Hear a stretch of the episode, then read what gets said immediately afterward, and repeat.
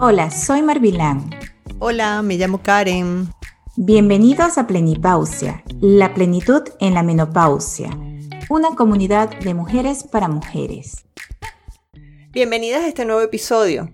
Hoy empezamos por agradecerle a todas las chicas que nos siguen, que nos dan su feedback, que muchas de ellas nos han descrito que realmente desde que entraron a escucharnos y a seguirnos y sobre todo a ponerse en contacto con nosotras ya se sienten menos solas y nos han hablado muy bien de sus avances, de cómo han mejorado sus procesos inflamatorios y de eso queremos hablarles hoy. Desde que empecé a trabajar en todo el tema de medicina regenerativa y saco un poco esa nueva medicina, lo que nos han dicho los que trabajamos en eso y ya hay como 25 años por delante o de atrás de que se viene hablando de e entendiendo cómo funciona nuestro cuerpo y cómo funciona sobre todo el, todo el tema de regeneración. Lo que se sabe hoy día es que prácticamente el 99% de todas las enfermedades que nos aquejan tienen una base inflamatoria incluyendo, porque antes se decía, no, ese 10% que son enfermedades infecciosas no se le puede atribuir al proceso inflamatorio, pero el COVID nos trajo un aprendizaje muy importante. Y es que así como vemos gente que aparentemente está muy sana y se complica muchísimo, hay gente que aparentemente no se diferencia de la otra, sin embargo su sistema inmune prácticamente puede pasar sin síntomas frente a una enfermedad que se ha visto que pareciera muy agresiva. Y eso nos pone sobre el tapete el tema de lo que es inflamación y lo que tenemos que entender por envejecimiento. Y todas se preguntarán qué tanto está hablando esta mujer de todos esos temas y qué tiene que ver eso con la menopausia. Y yo les quiero decir que tiene que ver mucho, porque hoy en este programa quiero que en principio entiendan el importantísimo papel que tienen los estrógenos en nuestro cuerpo en muchísimos niveles celulares y que justamente por eso y de según el estilo de vida que hemos tenido hasta ahorita, cuando se empiezan a presentar todos estos procesos de cambio, a algunas nos puede ir muy mal, a otras les va mucho mejor, pero sobre todo porque sus procesos fisiológicos están mucho mejor controlados desde el punto de vista inflamatorio. Y por eso el punto es, ¿qué es la inflamación? Y que no solo del tipo fisiológico, ahí hay una parte importante que afecta a la parte fisiológica que viene siendo esas toxinas emocionales. Es decir, un estrés mantenido en el tiempo, mucha preocupación, cuando tienes disgusto, un familiar, una persona querida de la que te tienes que hacer a cargo. De hecho, ¿cuántos casos de personas que cuidan a su mamá o a un pariente que está con una enfermedad muy grave, que está postrado en la cama, llega a tener enfermedades muy crónicas a nivel inflamatorio? Porque esto te pone como una carga continua, tanto emocional, mental. Hace que desencadene dentro de ti todo ese proceso inflamatorio que se mantiene por mucho tiempo. Es como esa respuesta hormonal cuando estamos en este tipo de situaciones. Así actúan nuestras hormonas, o sea, que produce una cascada de emociones y se genera esa inflamación.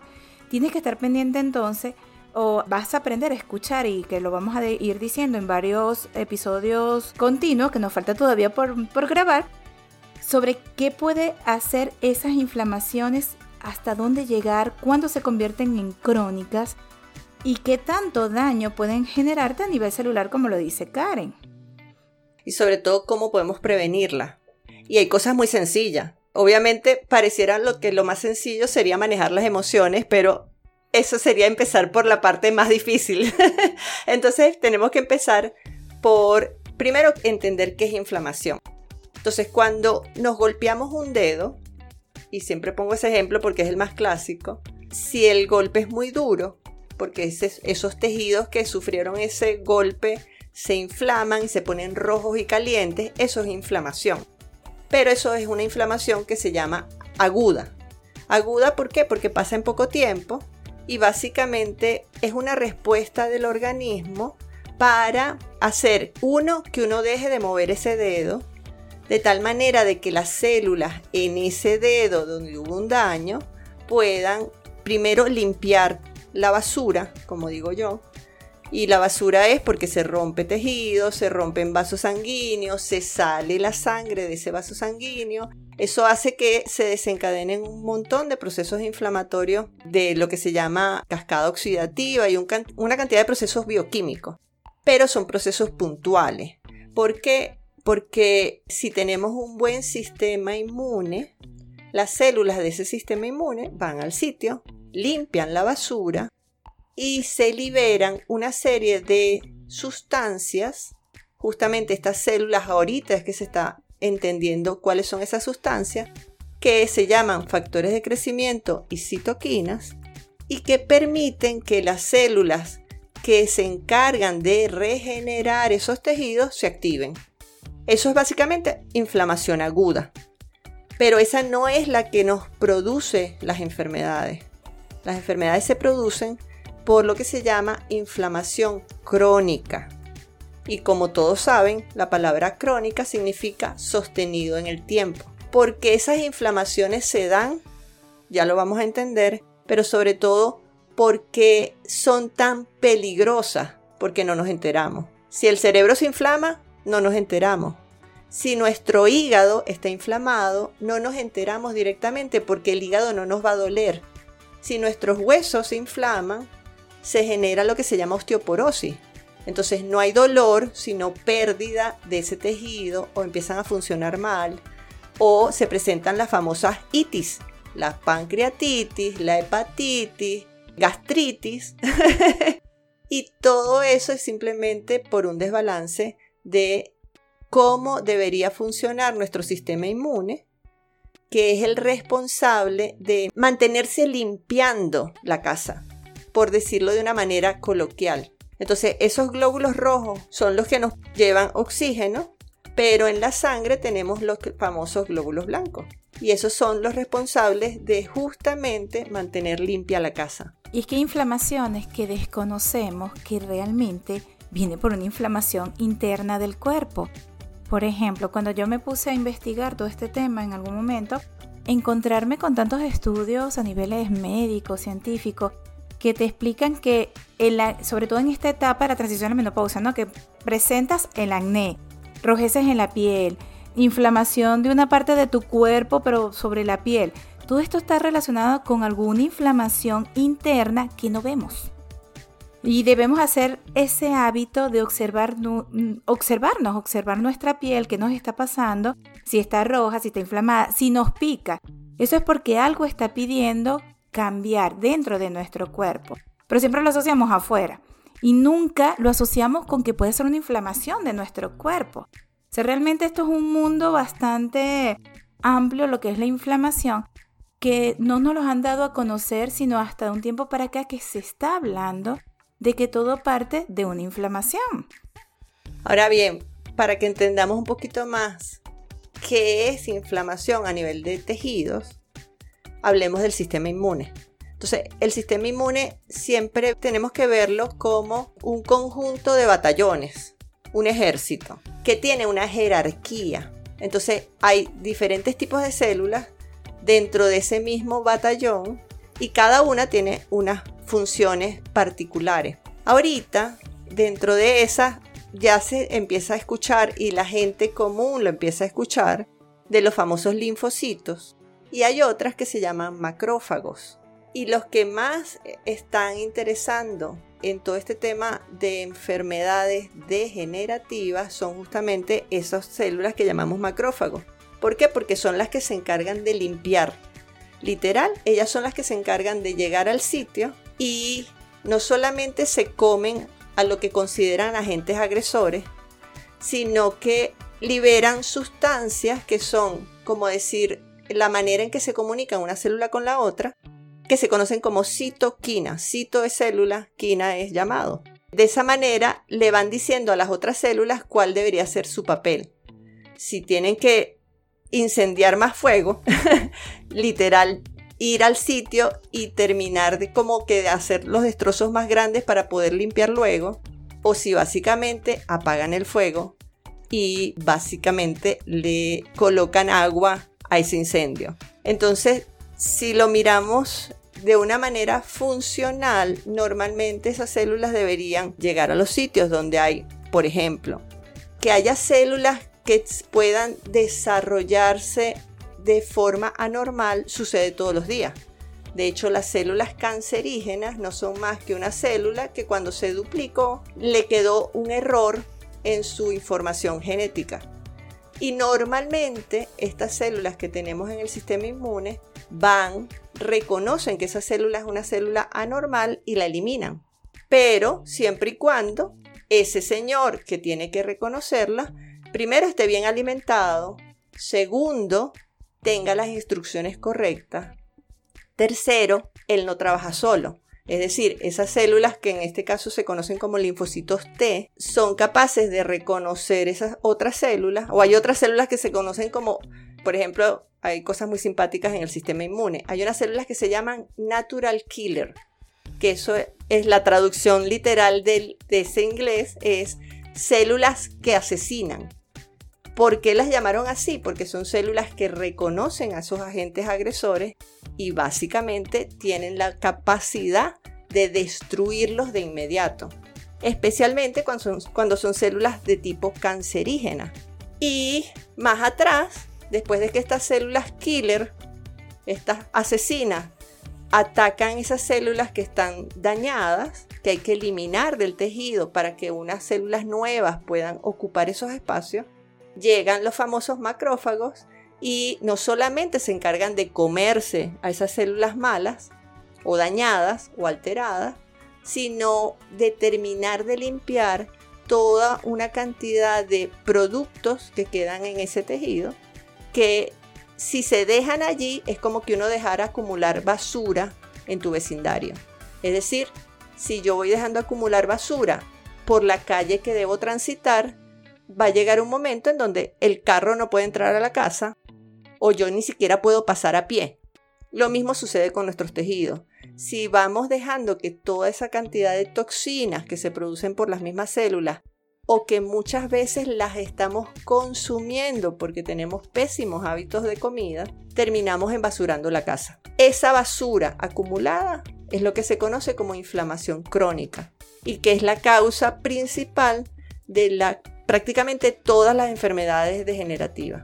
Y hablando de eso, de los alimentos, el consumo de esos alimentos de alto índice glucémico, como los azúcares, las harinas refinadas, las frutas muy dulces, esa elevación de azúcar en la sangre favorece la producción de esas citoquinas, como lo dice Karen, que son citoquinas inflamatorias y mm, que producen esa actividad que no es normal pero nosotros nos acostumbramos a ellos y nosotros pensamos que siempre debe ser así porque siempre nos hemos sentido así cada vez que comemos ese estilo de comida. O sea, ya nos acostumbramos a sentirnos mal y realmente estamos inflamados. ¿Qué nos hace esa inflamación entonces continua? Hay un nivel bajo de todo lo demás, sobre todo a niveles de energía, porque entonces nuestras moléculas están trabajando de más y favorecen también esas, vamos a favorecer entonces a que esas citoquinas sigan produciendo más inflamaciones. Sí, es, como, que, como que si llegara el señor del aseo y se da cuenta de que no puede meter toda la basura que hay acumulada en el camión. Entonces, claro, si cada vez tengo más señores del aseo, porque cada vez necesito sacar más basura, porque cada vez entra más basura, al final termino teniendo un sistema que se agota y que en lugar de ayudarme, termina atacando el cuerpo. O sea, termino cansando esa estructura. Básicamente, en algún momento, y también hay un componente emocional ahí fuerte, que de eso vamos a hablar inclusive en los talleres que estamos ofreciendo y preparando para ustedes, hay un componente muy fuerte desde el punto de vista inclusive de las emociones. Es decir, cada una de nuestras emociones no son más que moléculas químicas que se generan en el cerebro y que a su vez llevan instrucciones para el cuerpo. Y siguen siendo, si son emociones que nos desgastan, terminan siendo más basura que le metemos al sistema. ¿Y qué debemos hacer? Debemos escuchar a nuestro cuerpo. Debemos hacer como que buscar ese silencio corporal. escuchar lo que te dice tu cuerpo y dejar de hacer ese círculo vicioso del cual no te puedes salir de allí. Es como, como la ficha del dominó, porque así, así viene dándose la inflamación, que como, cómo tengo mis emociones, cómo me comporto, si hago ejercicio o no. Entonces, son muchas fichas del dominó que se van todas torciendo y pues se caen todas. Pero eso lo podemos revertir, porque tiene el efecto dominó al contrario, empezarlas a levantar todas para que todas queden de pies hacernos conscientes de ello y una de las cosas que más nos preocupa, que también debemos estar pendientes de eso, la obesidad abdominal.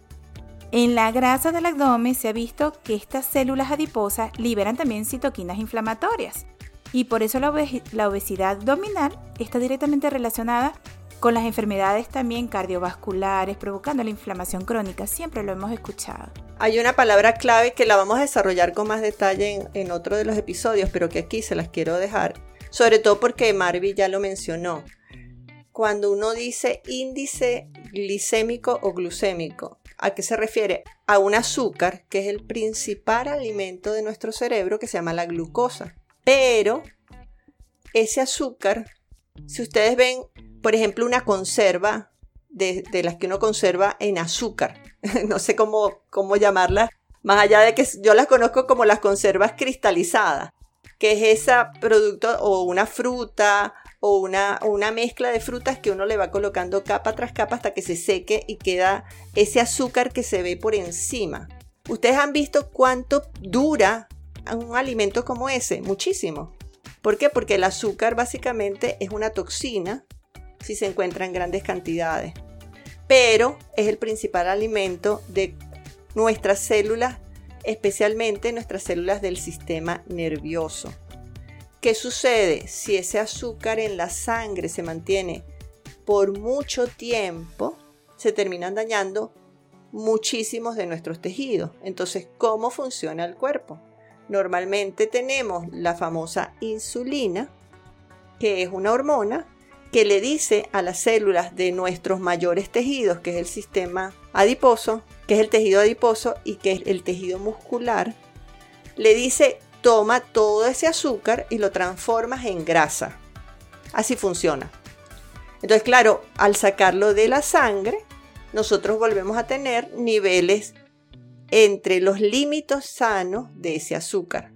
¿Qué pasa si yo permanentemente me estreso, libero cortisol por un lado y por el otro lado consumo fritos y consumo comidas procesadas y además se me olvida que estoy consumiendo un montón de comidas que se están conservando en materiales y envases plásticos que tienen compuestos que se llaman disruptores hormonales, voy generando una serie de alteraciones que hacen que cuando consumo comidas con mucha con mucho azúcar, no tengo manera de que las células capten bien ese azúcar de la sangre, porque mis músculos también se van inflamando y lejos de captar esa glucosa se queda en la sangre. Progresivamente se van inflamando, el páncreas sigue liberando un montón de insulina y al final lo que tengo es un desbalance no solamente de la glucosa, sino un desbalance de cómo están funcionando todas mis células porque todas se llenaron de basura. O sea,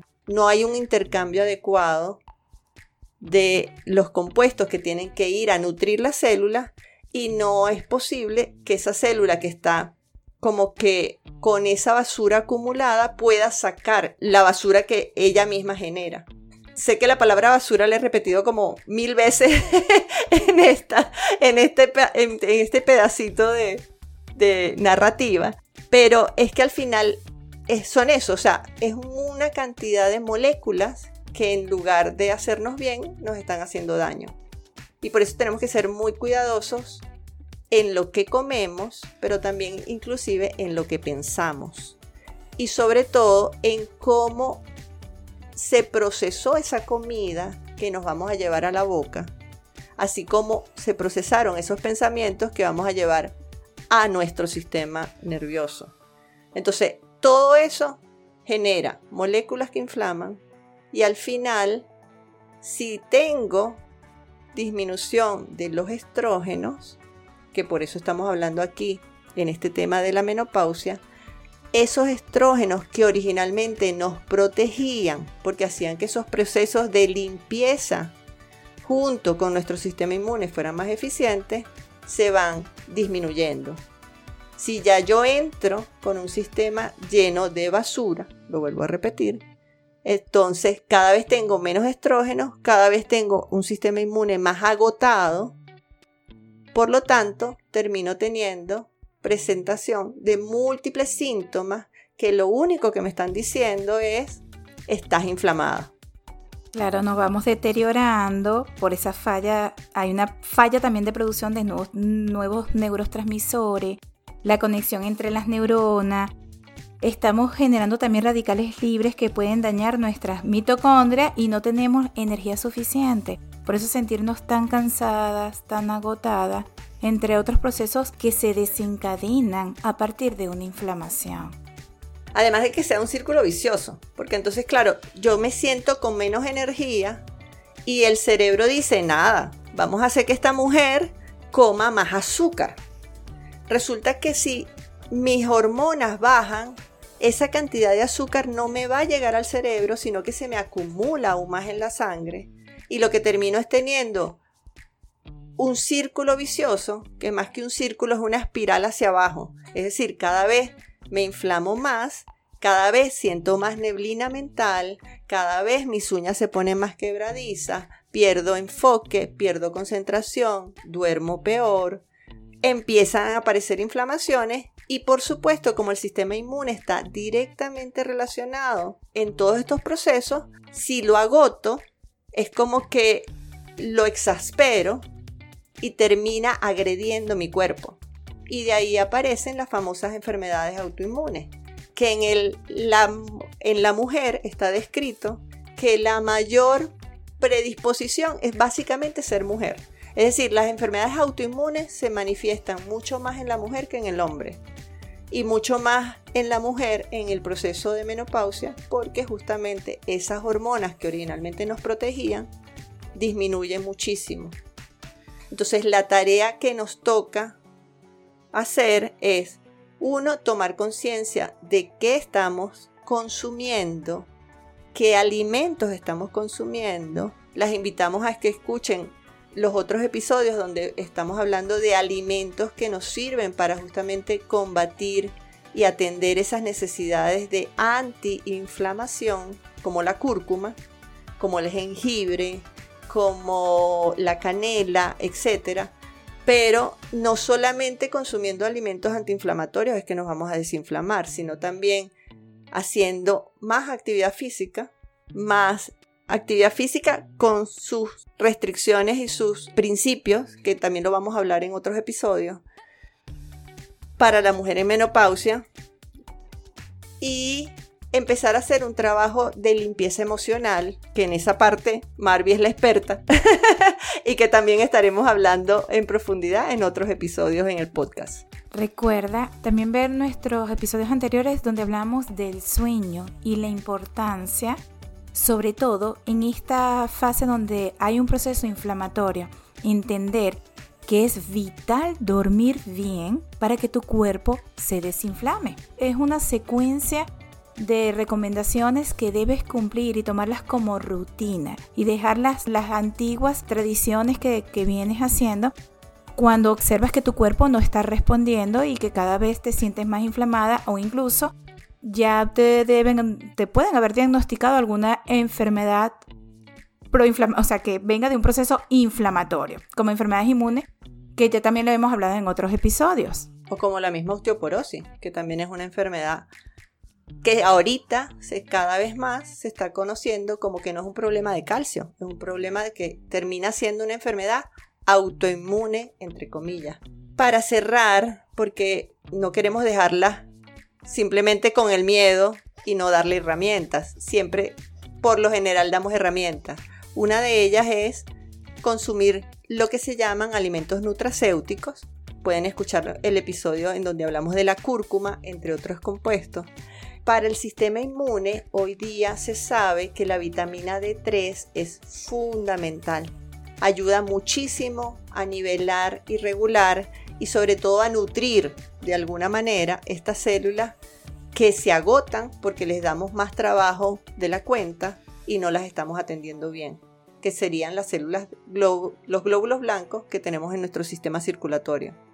Entonces, vitamina D3 y magnesio son dos aliados de la salud básicos. Siempre digo que eso es un kit básico si estamos atendiendo estos procesos de cambio. Y si le sumamos al magnesio y a la vitamina D3 el utilizar cúrcuma o bien en cápsulas o bien en presentaciones como las que tenemos de Padam, que son presentaciones en donde tengo una combinación de leche dorada que puedo agregar a los alimentos. De allí puedo empezar en este tránsito de cambio y de mejora y de freno de todos estos procesos inflamatorios. Si quieren compartir en privado, nos puedes también escribir a nuestro email info arroba pausalamenopausia.com por el Instagram, por Facebook, por nuestra página web pausalamenopausia.com. Las invitamos a que nos compartan sus inquietudes. Estamos siempre escuchándolas, leyéndolas y sobre todo te ofrecemos esa información de interés con todos esos soportes científicos y respondiéndote a todas esas inquietudes. Y gracias también por seguirnos y la respuesta que hemos tenido. Recuerden que por las redes nos encuentran como pausalamenopausia.com, nuestra página web, o por Instagram y Facebook, también Pausa la Menopausia, y en nuestro podcast Plenipausia. Y recuerda, vivir en plenipausia. ¿Qué significa vivir a plenitud en la menopausia?